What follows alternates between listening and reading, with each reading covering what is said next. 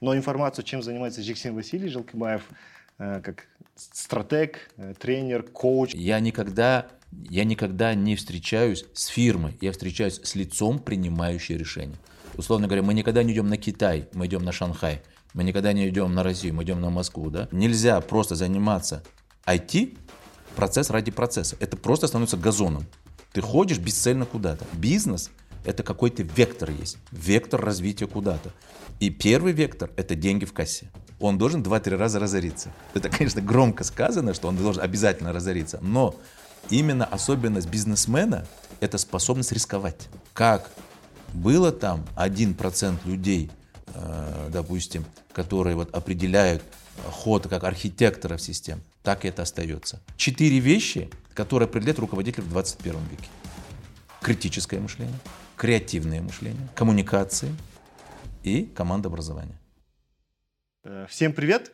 Э, сегодня мы снимаем э, очень интересный подкаст с человеком, с человеком большой буквы, который редко появляется в других подкастах и там интервью там и тому подобных. Очень мало можно увидеть именно в таком формате информацию. Но информацию, чем занимается Жексин Василий Желкибаев, как стратег, тренер, коуч иногда говорите, да, ну как бы много-много амплуа, но в интернете информация куча, благо наша аудитория умеет пользоваться Гуглом, поэтому мы всегда интро делаем маленькое. Но я хотел бы сказать, что я не видел, чтобы где-то было написано, что вот э, ваша миссия э, обучить, трансформировать или создать тысячу менеджеров, которые могут изменить нашу страну или регион. Это, и вы живете этой миссией, весь ваш бизнес и ваше каждое действие нацелено на это. Вот этого, ну, вот так прям как в виде резюме нигде не написано. И вот это я бы выделил бы. И мой сегодняшний второй соведущий э, Паша Коктышев, э, сооснователь, мой партнер, друг. Вы знали, с, какой, с, с какими поощрениями я сюда попал?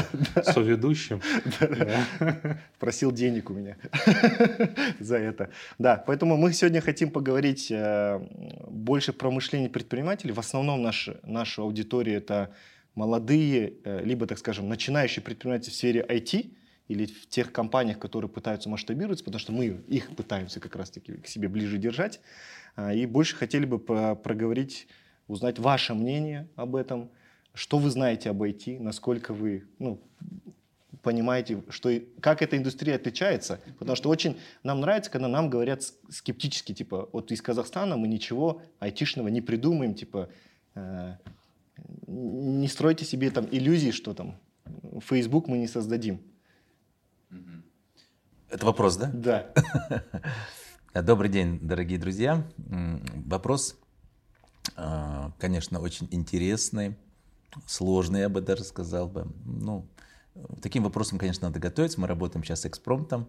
Да. да, но если вот там разложить по порядку вопросы, которые задает мне Мират, что я думаю об IT, как я понимаю и так далее. Ну, IT для меня знакомое, хотя я не являюсь под сам айтишником, но вообще мое базовое образование это цифровые системы передачи информации. Да. И если когда-то брать мою значит, институтский диплом, то это было в советское время, так называемое ИКМ, это э, э, как называется, импульсно-кодовая модуляция ИКМ-120, это цифровые системы передачи информации. Я прям создал настоящий макет, действующий, аналоговый сигнал превращается в цифровой, это когда voice превращается там в цифру и так далее, и так далее, и так далее. Поэтому а, вообще в четвертом, классе собрал первый радиоприемник, вся моя жизнь это электроника, вот, ну, наверное, из таких самых сильных проектов, которые вот связаны вот с цифрой, это, конечно, Казахтелеком. Вот, это вообще вся она сплошная цифра. Uh-huh. И знакомый все для меня. Э, вообще это, если говорить о предприятиях, когда встречаешься с айтишниками, это, в общем-то, особая каста людей, которые язык к небу прилипает, ни с кем не разговаривает, э, часто с испорченным зрением. Ну, во всяком случае, такой образ у меня э, представляют часто. Это прежний образ. Сейчас это, конечно, быстрорастущая отрасль, область. Если говорить о э, сейчас нынешнем своем опыте, работе, то я сильно не сталкиваюсь с этой отраслью, потому что я считаю, что Э, когда люди становятся всеядными, это тоже нехорошо. Я считаю, что если, вот, условно говоря, есть венчурный фонд, то он должен на чем-то специализироваться. То есть я когда-то был вот там вице-президентом Национального инновационного фонда и сталкивался с понятиями венчурные фонды. Конечно, мне это знакомая тема. И именно там я получил очень много уроков зазнайства, что ты не должен там быть зазнайкой. Меня это очень сильно отрезвило когда-то. Есть такой центр инженерного трансферта технологий. Я когда думал о себе, что я капец очень страшно умный, я там, там чуть ли там э, все знаю, все видел, и пока не стал там на какой-то период там в Центре инженерного трансферта технологий, там, э, там по-моему, или председателем совета директоров, или что-то такое было. И я когда увидел, какое огромное количество стартапов, какие идеи поступают вот в технопарках, то вы знаете, я скажу так, э, я не то, что там, я даже не знал, как об этом думать. Я даже не знал, как об этом думать. И вот тогда я четко понял, что э, должна быть интеллектуальная скромность, и вторая должна быть специализация. Все, специализация. Вот если совсем просто говорить. Ну вот этот период, который вы озвучиваете, это же 2010 то есть к тому моменту, да, то есть уже какая-то база была, да, и там университеты как-то э, воспряли духом. Вот э, как вы думаете, э, какой импульс вот тот период придал сегодняшнему развитию? Ну, а, вообще, если с точки зрения всей страны или вообще отрасли? Ну, вот, вот да, больше про IT, наверное. Ну, вообще, я считаю, может. да, я хочу сказать, что если вот концептуально говорить, то у нас, в чем сила нашей страны, то, что у нас э, обучено за рубежом несколько десятков тысяч детей. Это первое. Второе, нам вот при предыдущего государства досталась очень сильно математическая и э, физико-математическая школа, очень сильно у нас. Вот у нас досталась такая сильно фундаментальная когда-то наука была на территории Казахстана. И у нас вот есть вот эти сильные основания – для развития. Вот даже если вас взять, я вот сегодня посетил ваше помещение, здание, какие стартапы, и для меня вообще вопрос риторический. Судя вот по тому, как вы работаете, в вашем вопросе есть ответ уже, да. Э, поэтому, э, ну и, во-первых, как я понимаю сейчас развитие мира, мы вошли так называемую Э, в информационную эпоху, да, это даже не обсуждается. И сейчас идет четвертая научно-техническая революция, это провозглашено на, на всех уровнях страны, там, да, и э, то, что мы видим, э, куда сейчас вступает мир, это там метавселенная, вот, все эти CRM, там, всевозможные биллинговые системы и так далее, это, это даже не обсуждается. Это вообще не обсуждается, и это то, что будущее за этим. И Вообще же, грубо говоря, если смотреть диалектику развития а, предприятий, то а, вот этот материальный мир, вот что предшествовало созданию вот, этого, вот этой а, кружки? Идея. Идея, вот, значит, что предшествовало всему? Вообще какая-то идея. То есть все вокруг нас это какая-то отвердевшая идея. И если говорить эту диалектику, то IT – это вообще закономерный результат, что мы спускаемся в невидимый мир, так называемый фантомный мир – Поэтому я считаю это однозначно перспективно. Если, конечно, брать там, жизненный цикл развития страны, то э, я всегда рассказываю очень простой пример. Мы, допустим, в подвале есть яблоки, там есть хорошие и плохие, но там нет цвета. И вот обычный человек, э, что делает? Он в темноте ищет хорошие яблоки, нам нужны хорошие яблоки. А успешный человек что делает? Он сейчас спускается в подвал, вытаскивает все яблоки и на свету разбирает все яблоки. Зачем я эту историю рассказал? В том, что база сейчас страны, вот сейчас основа страны, это сельское хозяйство, это там туризм, это там стройка, это материальные вещи. Вот. И для развивающихся стран это основа. Это, как говорится, базис. Но есть понятие надстройка. Вот надстройка – это цифра, цифровой мир. И вот если мы понимаем Жана Казахстан, о котором мы говорим, то мы должны идти только на опережение. И тот фундамент, который сейчас создает вот там базовый, вот, вот живой тим, он в основном все-таки сосредоточен сейчас на базовых э, направлениях. Это вот то, что связано с материальным физическим миром. И да, э, а то, что связано с цифрой, они вот они создают вот эти дома, вот эти здания, они создают основу для жизнедеятельности вот этих яйцеголовых людей, которые создают будущее. Если мы не будем идти на опережение, то у нас, конечно, будущего, там, такого яркого будущего не вижу.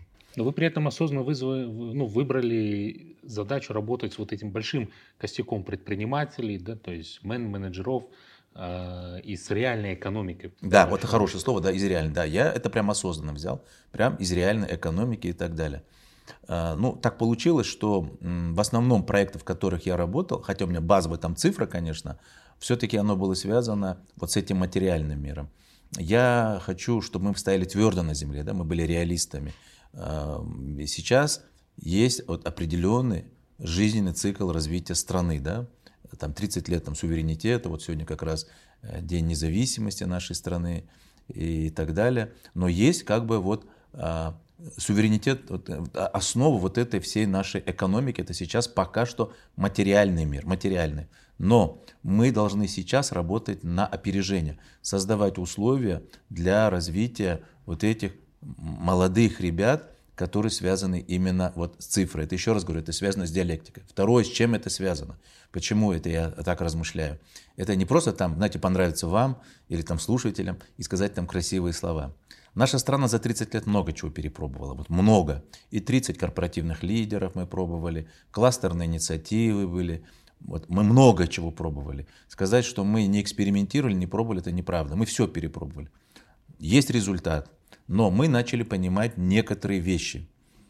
Есть специфика нашего государства, специфика не, не как политической системы, а как экономической. Первое – это большие расстояния. У нас просто большие расстояния, э, вот просто очень сложная логистика. Второе – это у нас доступ к океану, плотность населения, климат. Вот эти все вещи очень существенно влияют на на текущее развитие нашей страны. Сейчас, вот если говорить о задачах, я считаю, что будущее это только за хай-теком, за высокотехнологическими производствами. И именно за продуктами с высокой добавленной стоимостью. И именно вот эти продукты, которые позволят вот эти проблемы доступа к океану, доступа вот, э, значит, к логистическим маршрутам нивелировать за счет высокой добавленной интеллектуальной собственности, вот, вот ценности, добавленной стоимости здесь.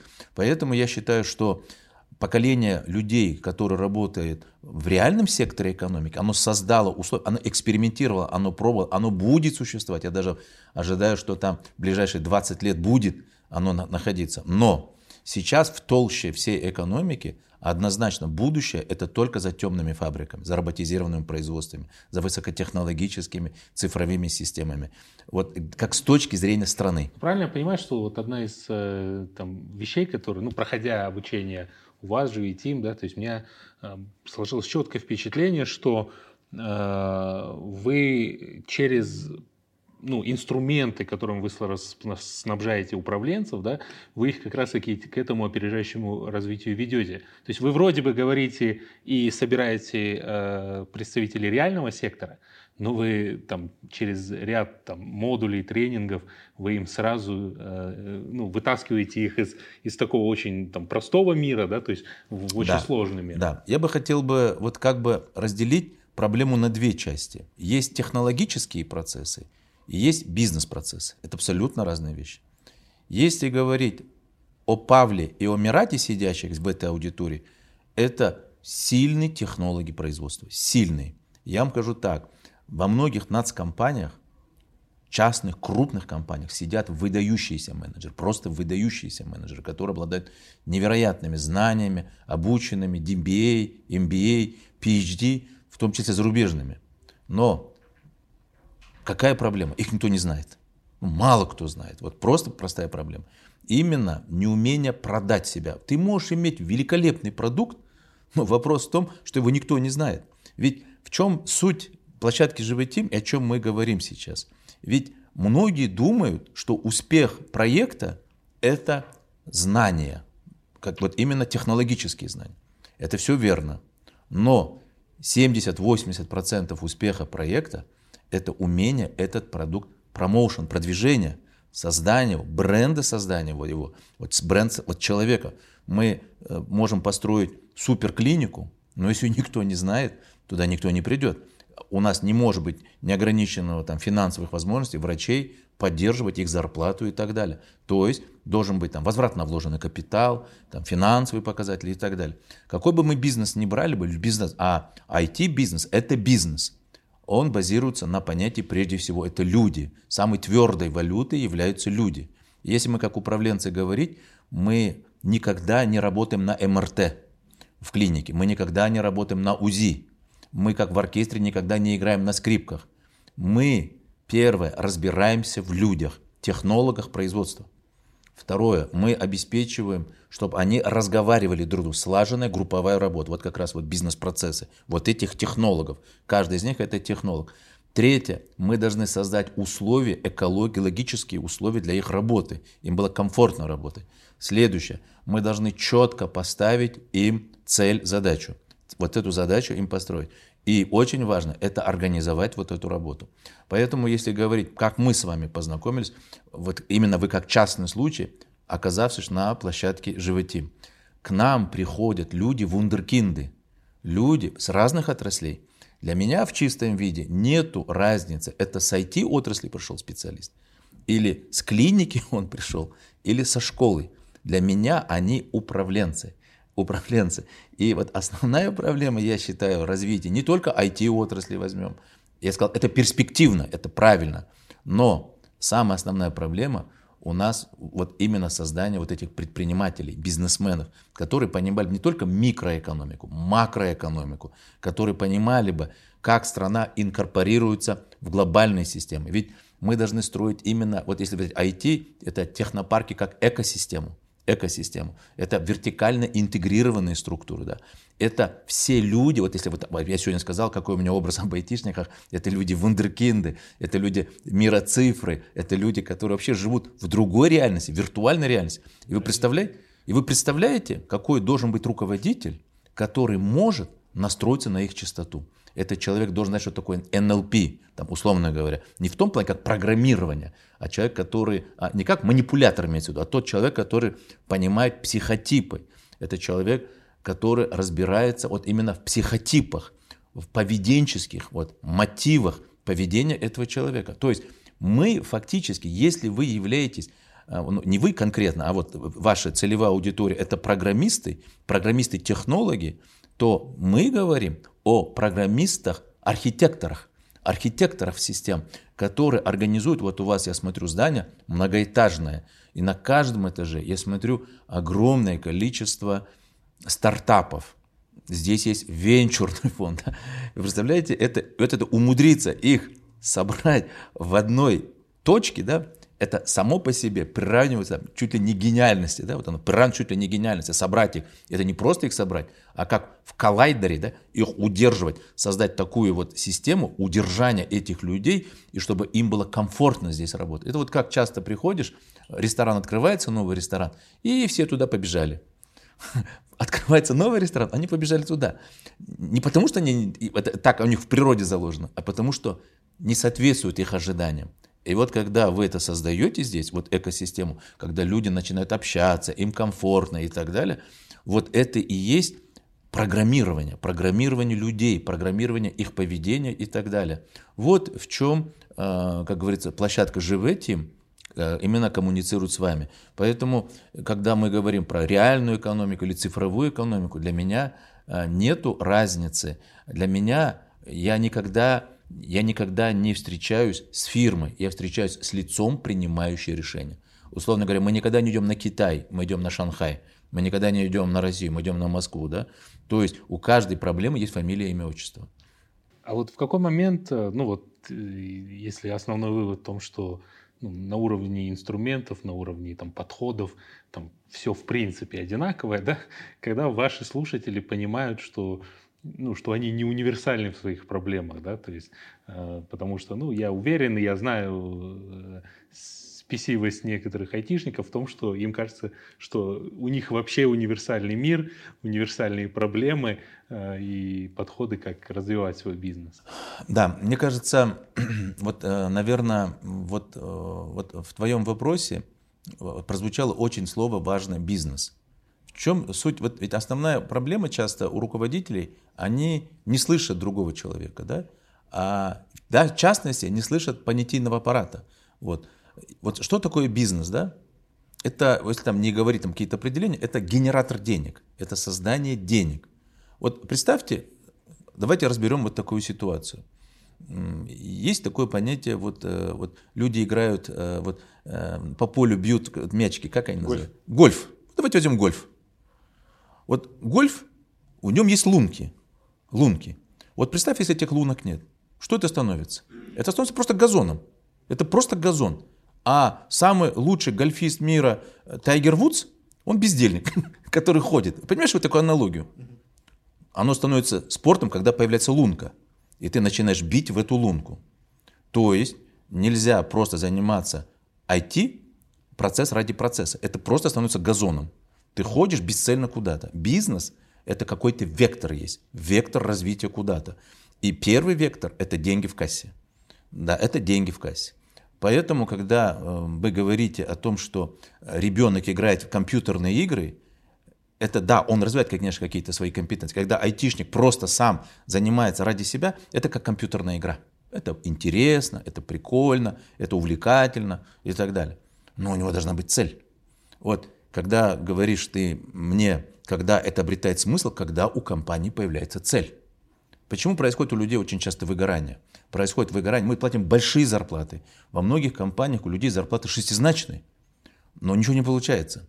Мы вынуждены этих CEO, этих там других операционных директоров, мы их вывозим на всевозможные яхты. Мы их там, не знаю, придумаем какие-то соцпакеты невероятные. Они там отдыхаем, все, там психологи с ними работают. Почему выгорание происходит? Цели нет.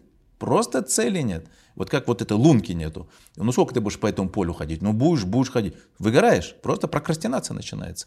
Вот когда ты мне говоришь, когда это приобретает смысл, когда вот этот менеджер, именно менеджер, ставит цель. Цель. И под эту цель начинает формировать людей. По ценностям. Вот тут появляется цель и ценности. Ты начинаешь формировать ценности. То есть люди начинают понимать, что вот мы туда идем, туда двигаемся. Ведь, например, когда вот начинаешь читать книги про компанию Google, то там, какой бы ты ни был бы выдающимся человеком, выдающимся там программистом, но если ты не командный игрок, то ты не попадешь, просто ты не попадешь. Потому что мы все должны... Вот представьте, у меня футбольная команда, 11 выдающихся игроков. Или у меня в оркестре 11 выдающихся музыкантов. И представляете, они отказываются слушать дирижера. Вот я поднимаю, они не слушают, потому что они считают, что вот у меня там есть Роналдо, есть Месси, вот я, допустим, соберу их там в одном месте, и они не будут, а, у них бесцельная будет игра, они каждый из них будет показывать свою виртуозную игру, а вместе там ничего не получится. Вот в чем суть, когда смысл приобретает, а в 21 веке основной смысл, какая бы ни была бы там великая идея, какая бы ни была высокая технология и так далее, это деньги в кассе. Это возврат на вложенный капитал. Потому что сегодня показателем профессионализма являются деньги. Мы же в 20, 20 веке, может, другая была. Вот. Я, я бы, э, ну, мнение, да, ты, может быть, и Паша ответ. Э, возьмем страну, да, мы же говорим, что там нам, мы обучаем предпринимателя, чтобы какие-то блага она все-таки выдавала уже там стране или региону, где он находится, например. Там вот возьмем этот стол, это страна, и в ней есть три, три стакана, которые производят эти стаканы, три компании. Больше четвертого стакана здесь не появится, потому что ну, потребность рынка, ну, она не может расширяться так быстро. Когда вы берете одного предпринимателя, который производит этот стакан, вы его прокачиваете, он просто отбирает долю рынка у других двух. Но количество стаканов на территории Казахстана не увеличится. ВВП на 3% выросло. То есть оно не, уви- не увеличивает. Как вот на это смотреть, когда вот, ну, не, не только про вас, я очень много вижу Э, консалтинг, который помогает одному предпринимателю отжать долю у другого предпринимателя внутри Казахстана. Я говорю, а, а где польза для Казахстана?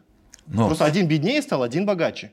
Ну, здесь такое, знаешь, это такой прям такое сложнейшее философское размышление, если сегодняшняя наша встреча именно э, поговорить о философских вещах. Но, ну, давайте тогда я скажу об этих вещах. Конечно, есть понятие экологичности поступков. Да, этого никто не запрещает, и в основе, конечно, бизнеса экология. Но здесь есть очень важный момент. Все термины в бизнесе, они военные. Цель это военная, миссия это военная, программа это военная и так далее.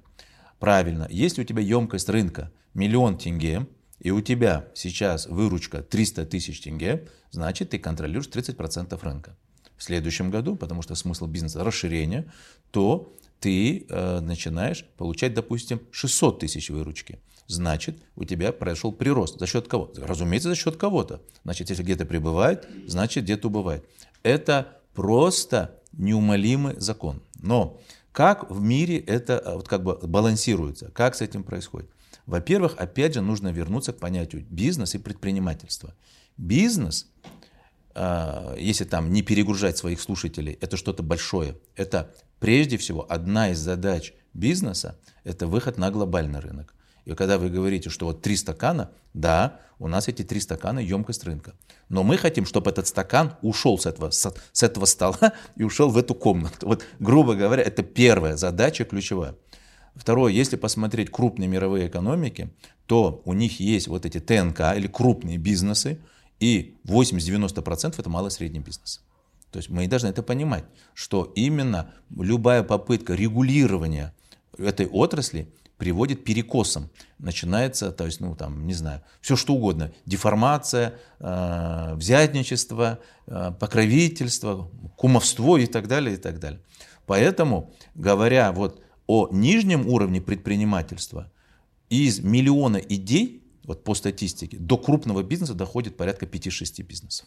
То есть если говорить, у нас там в стране там миллион восемьсот, там 2 миллиона, допустим, предпринимателей, опасаться, что эти 2 миллиона залезут на этот стол, э, это, это как говорится, излишнее переживание. Потому что большинство из них не будут лезть на чужой стакан. При какой? Например, ты открыл парикмахерскую. У этого человека есть своя, э, ну скажем, клиентская база. Допустим, 100 клиентов. У него там в чистом осадке в конце месяца миллион тенге. Его это устраивает. Этот, э, вот эта фирма передается по наследству дочери, внучке. И вот это там сырная лавка или это парикмахерская вообще могут существовать столетиями. И никуда не нападать, и никуда не продвигаться. Они будут существовать. А это будет естественная убыль, там, не знаю, естественно, по каким-то естественным, там, природным катаклизмам, не знаю, там, заболел, э, я не знаю, неправильно финансы вел, ты можешь просто выйти с этой игры. И вот здесь, наверное, вот вся их хитрость заключается. Бизнес, первое, это выход на глобальный рынок когда мы говорим. И площадка «Живый Тим» предполагает, что мы выталкиваем крупных игроков драться не с казахстанскими друг с другом, а биться там, с японцами, американцами, китайцами. А иначе ты первый парень на деревне ты тут крутой, тут ты, а, а ты иди вот, выйди в чемпионат мира и покажи свою там игру в футбол там, мировым игрокам, покажи бокс мировому классу. Вот это да. А вот этот малый средний бизнес, это естественный процесс, там, знаете, броуновское движение. И вот эти, они крутятся вокруг вот этих системообразующих крупных бизнесов. Когда вы говорите про тысячу менеджеров, вы говорите и, про этих? Когда я говорю про тысячу менеджеров, я имею в виду это средний и крупный бизнес. Это средний и крупный Те, бизнес. которые пойдут. Да, которые должны, у них в природе это заложено.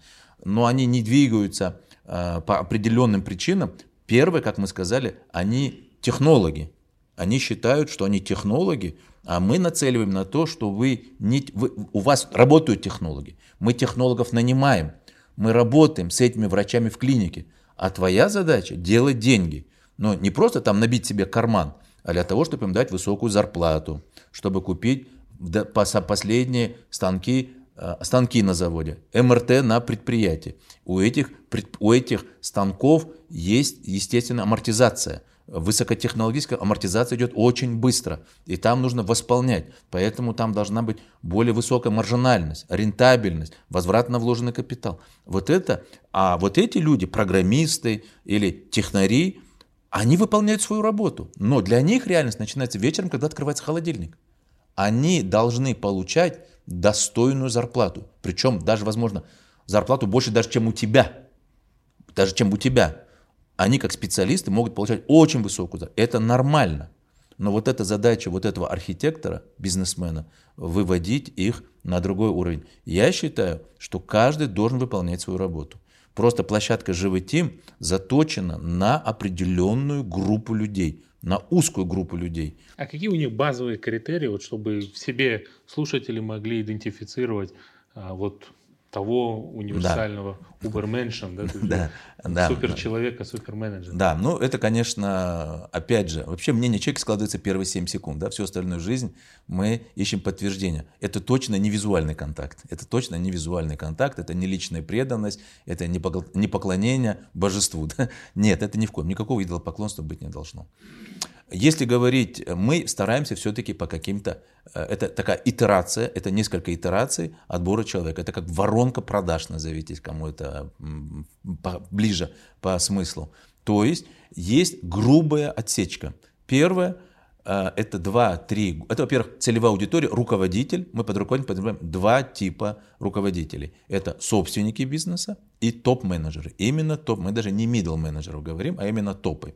Если middle приходит, то этот человек его направил собственник бизнеса для того, чтобы он должен стать крупным, то есть топ-менеджером.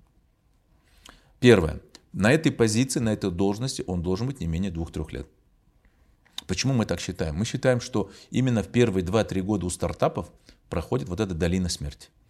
Я на тренингах э, провожу такую аналогию. Вот вышел э, боксер биться на ринг, боксерский, и он получил нокаут.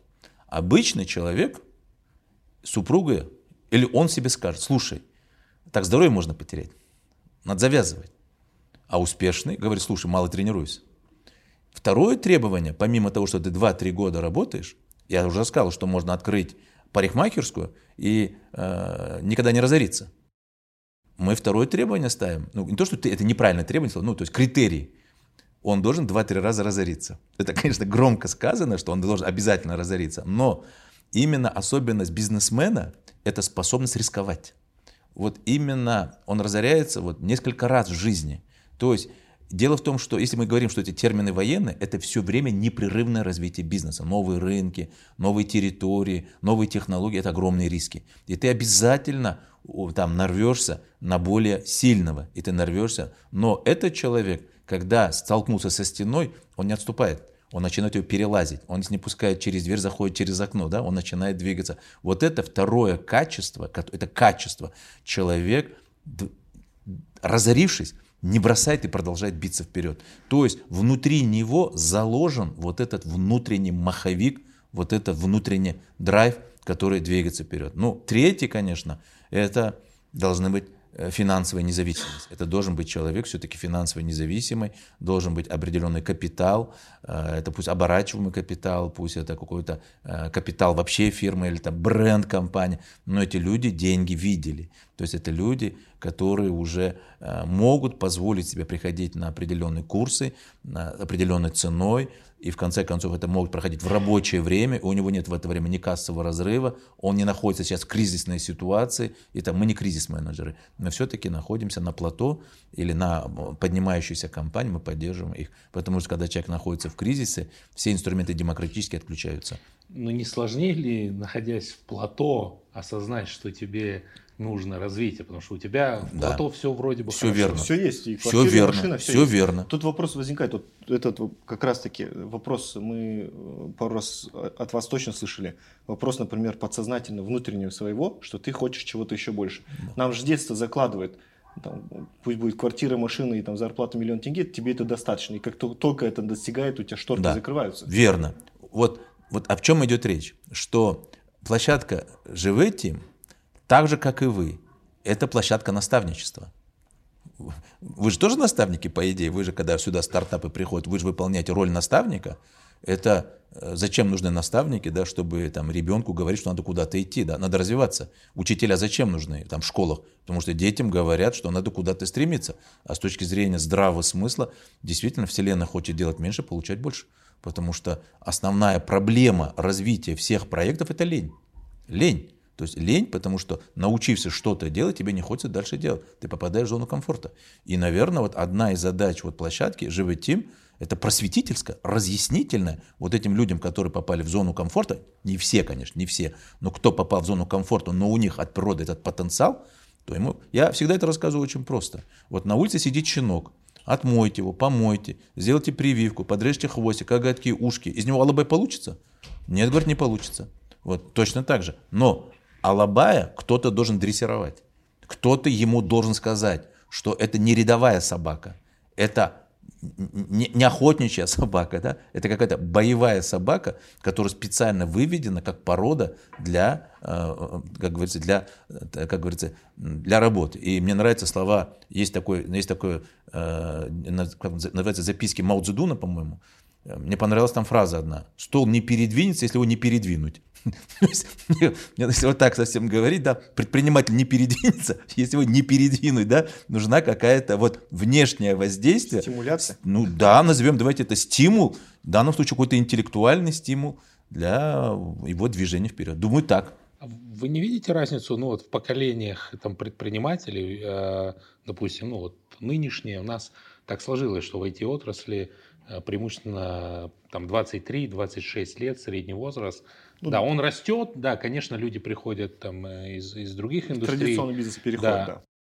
Но тем не менее, да, то есть это вот э, общее сейчас такое мнение про поколение Z, да, что это вот очень такие э, инфантильные, слабые, а при этом, допустим, все те термины, о которых вы говорите бизнесовые, они из, из, из военных, скажем так, терминологий, да, то есть, ну, где поколение Z, и где воен, военная, условно, э, риторика, да, то есть, ну, как-то сейчас да, диссонанс очень, есть. Да. Потому что 90-е годы и предприниматели, да, да. там вот те, которые прошибали что-то, а вот сейчас слишком смузи, все такое я хочу сказать, мне тоже повезло, что я был маленьким когда-то. Я хочу сказать, что вот эта тема, да, это вы не первый подняли, ее еще поднял Тургенев когда-то, да. Он написал эту книгу «Отцы и дети», да. Вот это, вот, знаете, мне кажется, что многие, я считаю, что никогда взрослых людей не бывает, да, это бывают старые дети или постаревшие дети. Я хочу сказать, что нет такой проблемы, нет. Вот именно нет такой проблемы. Разумеется, бытие определяет сознание, быт определяет сознание. Разумеется, что мы на улице сейчас в холод не выносим и одежду не стираем. У нас дома есть там э, стиральная машина. Разумеется, что мы там на какой-то арбе не ездим, там, да, мы ездим там все-таки на значит, машинах и так далее. Конечно, меняется. И все меняется. Конечно, накладывает отпечаток значит, каналы восприятия, которые происходили. Раньше, например, а, каналом восприятия было зрительное, больше читать, а, больше воспринимать информацию. Сейчас, например, более сильный канал – это аудиальный, э, в соцсетях очень много, например, ТикТок на первый, видно по ТикТоку, как он совершил прыжок вперед, э, очень короткие смс, очень короткие, э, например, того же Твиттер, очень, не знаю, сейчас, конечно, пытается изменить эту, как говорится, Илон Маск эту ситуацию, но это вот показывает, что изменилась сама культура. Но не меняется сама структура общества, как лидеров, как руководителей как было там 1% людей, э, допустим, которые вот определяют ход как архитекторов систем, так и это остается. Как было 20% людей там, по закону Паретта, которые являются проводниками этих, так и было, так и 80% людей, которые, ну это примерные цифры, я говорю, там закон Паретта, это не меняется.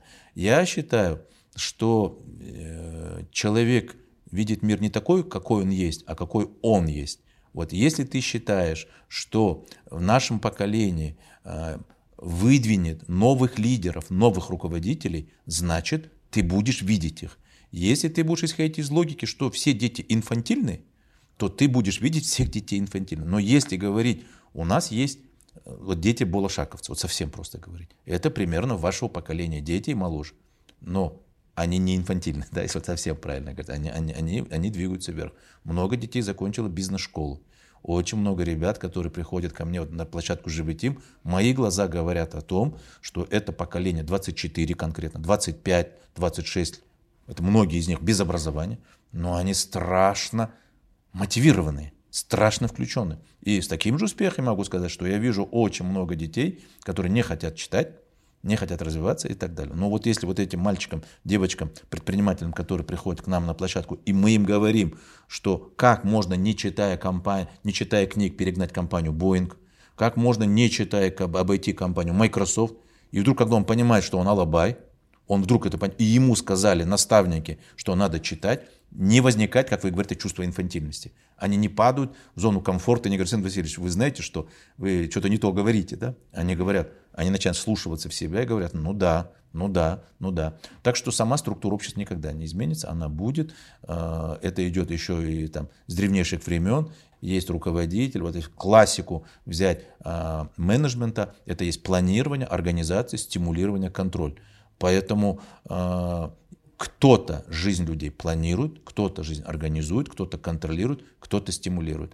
И всегда будет, какая бы там плоская структура не строилась бы, пусть она будет плоская, э, там, так, даже супер плоская, но будет человек, который должен говорить, э, куда идти.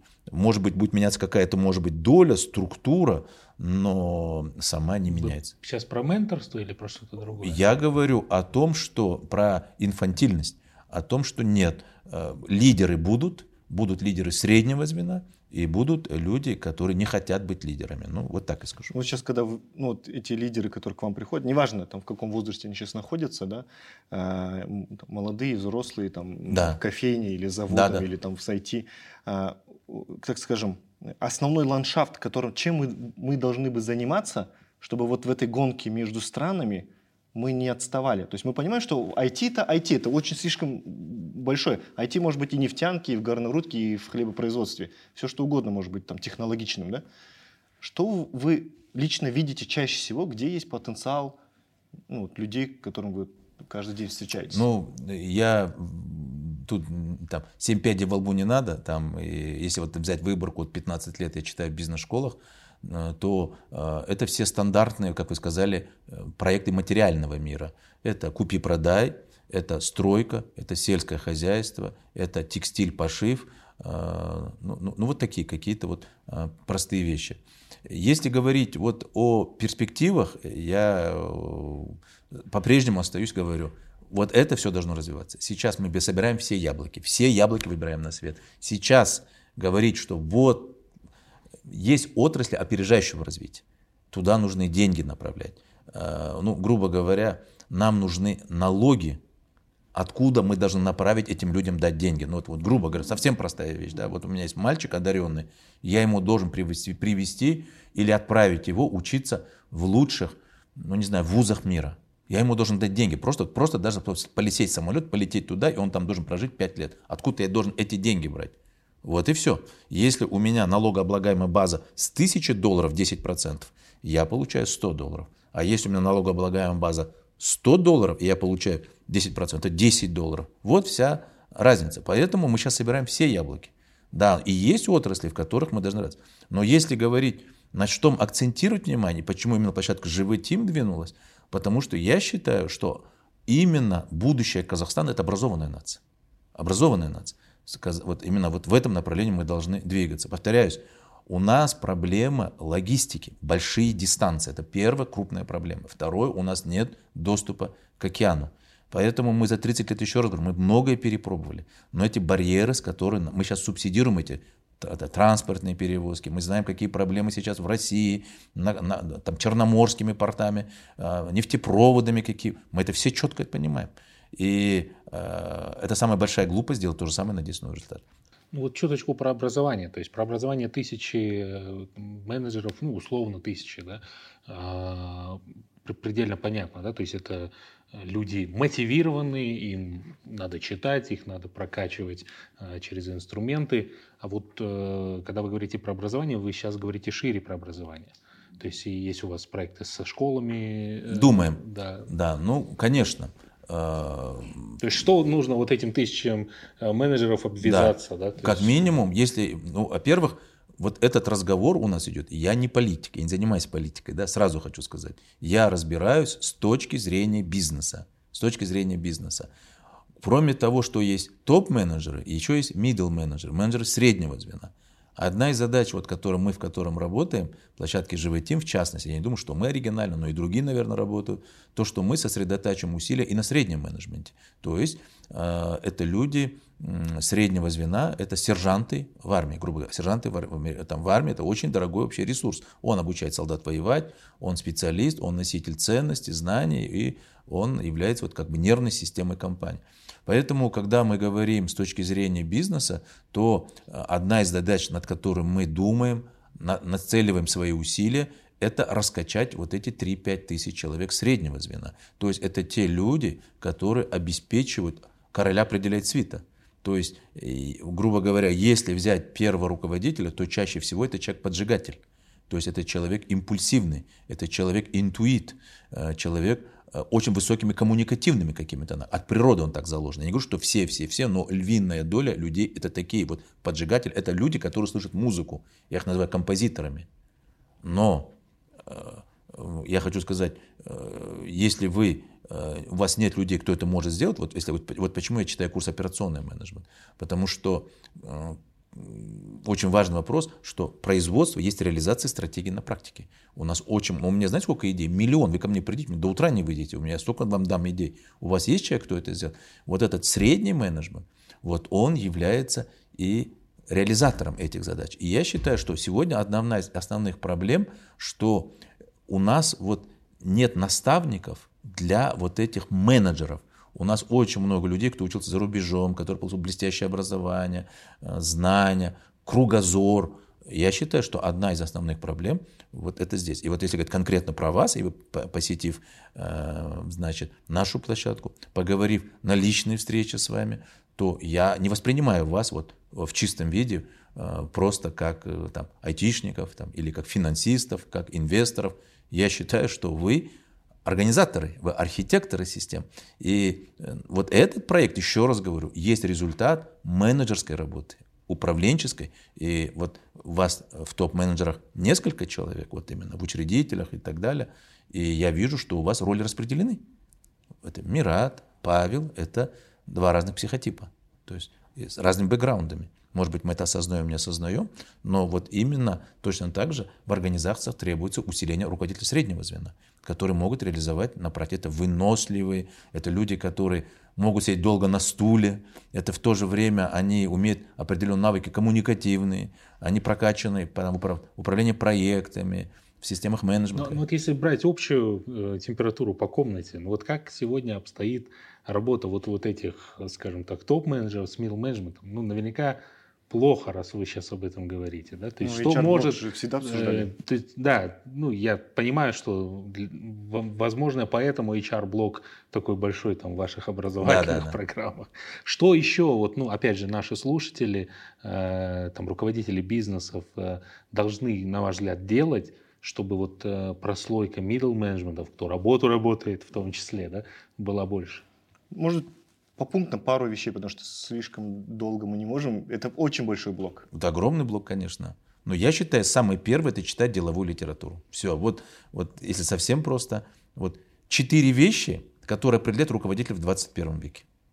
Критическое мышление. То есть прям учиться проходить курсы критического мышления. Креативное мышление. Э, коммуникации и командообразование. Это четыре основные компетенции руководителя. И вот это вот раз. Поэтому я считаю, что э, помимо, вот, то есть есть чтение книг, вот если это библиотека, которая у тебя, это интернет, в котором у тебя есть. Второе, это должны вот эти четыре инструмента существовать. Потому что я знаю очень много умных людей, которые изысканно защищают свою точку зрения. У них нет вот этого критического мышления. Вот суть критического мышления – это способность развиваться.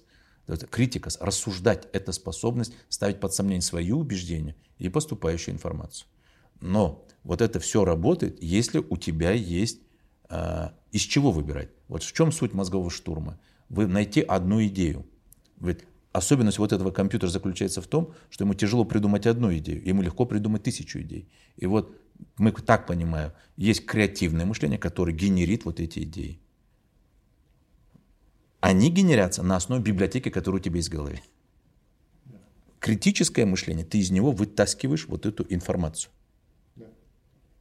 И она сама по себе бессмысленна, если нет людей, с которыми ты работаешь, коммуникации.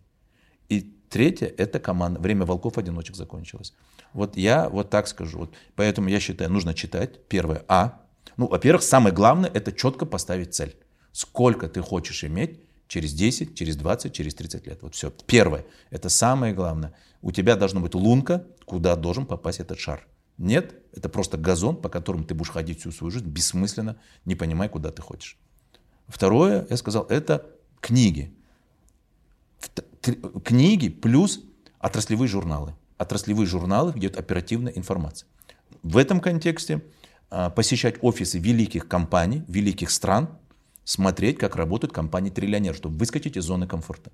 Стараться раз в месяц встречаться с людьми сильнее и умнее тебя. Не обязательно в этой отрасли. Это могут быть писатели, художники, ученые и так далее. Они тебя отрезвляют. Они показывают, что есть, когда ты понимаешь, что ты сильным, попытайся остановить ветер.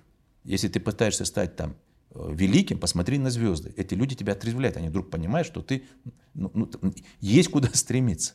Есть куда стремиться. А следующее, еще раз говорю сказать, важный момент – это развитие софт-скиллов. Именно софт-скиллов. Именно способность находить специалистов. Это вот, как я считаю, вот в воде идет золото, и ты ищешь вот эти крупицы золота, вот эти коммуникативные навыки, способность отбирать. Повторяюсь, самое важное, вот услышали, чтобы предприниматели, что предприниматель на 80% является предпринимателем и на 10% специалист. Предприниматель, наоборот, на 90% специалист, он волосы подстригает, он пирожки делает, он кладку кирпича делает. И только на 10% является предпринимателем. Вот это меняется воронка. Вот, вот эти, наверное, основные вещи. Ну и третье, я хочу сказать, технологические тренды. Все, это цифра. Вот это очень важный момент, чтобы они понимали, работаешь ты в сельском хозяйстве, будущее за автоботами. Это за капельным орошением. Это за GPS-навигаторами. Берешь производственные системы, это искусственный интеллект, CRM с искусственным интеллектом, big data, это ERP-системы, это биллинговые системы и другие. То есть вот это идти в ногу с технологией. Вот если, вот, если вы задаете так вопрос, я бы сгруппировался бы вот так. Ну и вот про по командообразование, да, я извиняюсь, но про командообразование очень, да, э, очень важно. Э, командообразование, да, очень часто уходят э, форматы такие очень поверхностные, там сходить на корпоратив, вывести кого-то там на канатах полазить и так далее. Вот все-таки в вашем понимании командообразования что это? Это слушайте, это уже тема давно избитая. Это, мне кажется, даже HR послушают меня, они оскорбятся, это уже давно избитая тема. Перетягивание канатов – это не команда. Все, это вот это простая вещь. Это команда, первое, это четко поставленная цель. Четко.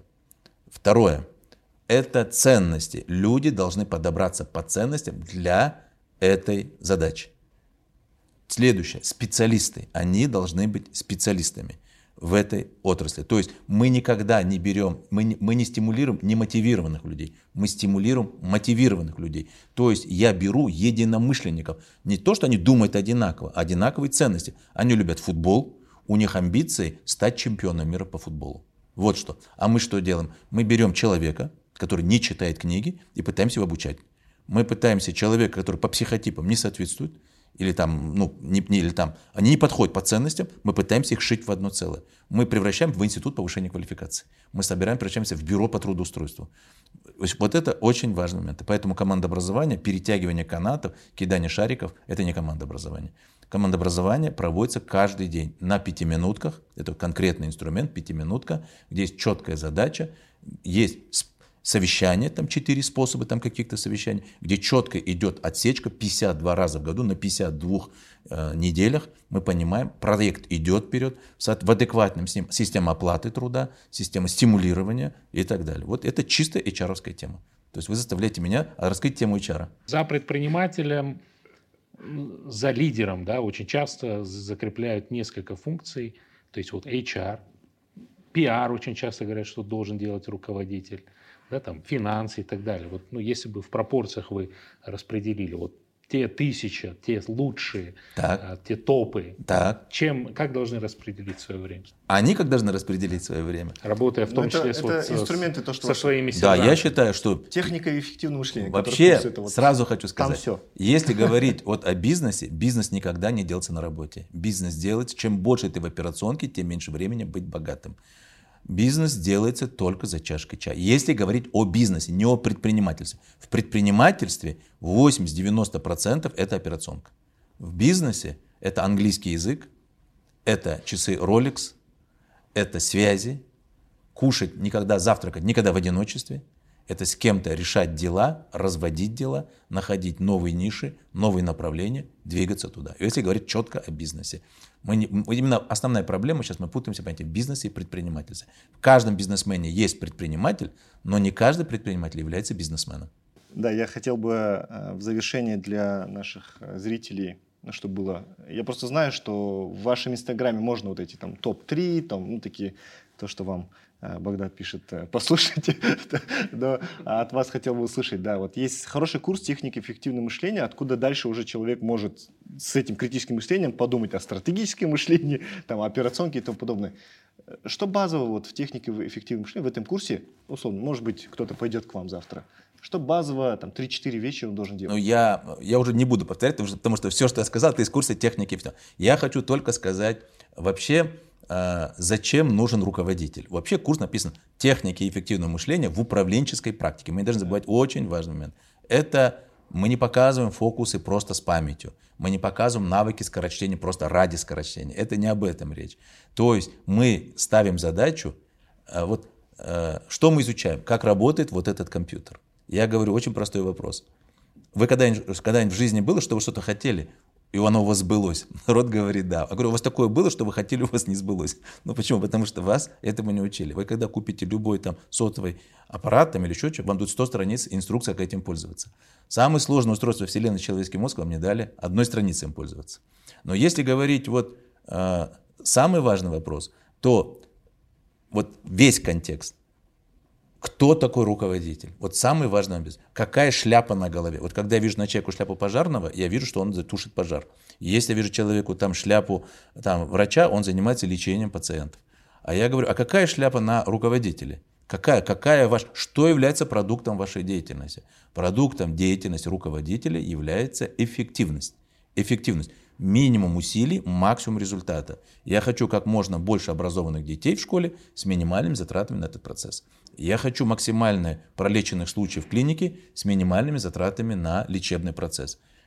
Это слово себестоимость, производительность труда, как мы сегодня говорим, лин-технология, кайдзен, это все относится к этой вещи. Это для материального мира. А что является эффективностью для информационного мира руководителя? Эффективный руководитель – это тот человек, кто всегда достигает своих целей. И нет никакой связи между знанием английского языка и успехом в жизни. И нет никакой связи между э, высшим образованием и успехом в жизни.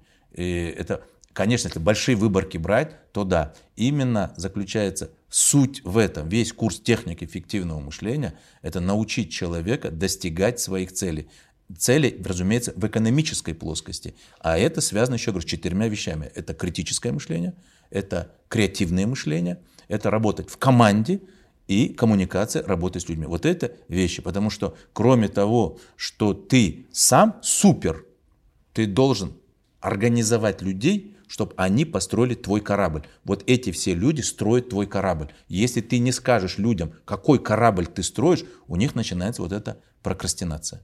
Вот если вот совсем свести к простым вещам. Да. Друзья, Спасибо. не питайте иллюзии, развивайтесь, э, приходите на программы в JV Team, приходите за инвестициями в да. мост. А я думаю, что сообщество собралось действительно очень мотивированных людей. Всем спасибо. Мы сегодняшнюю э, запись свою заканчиваем.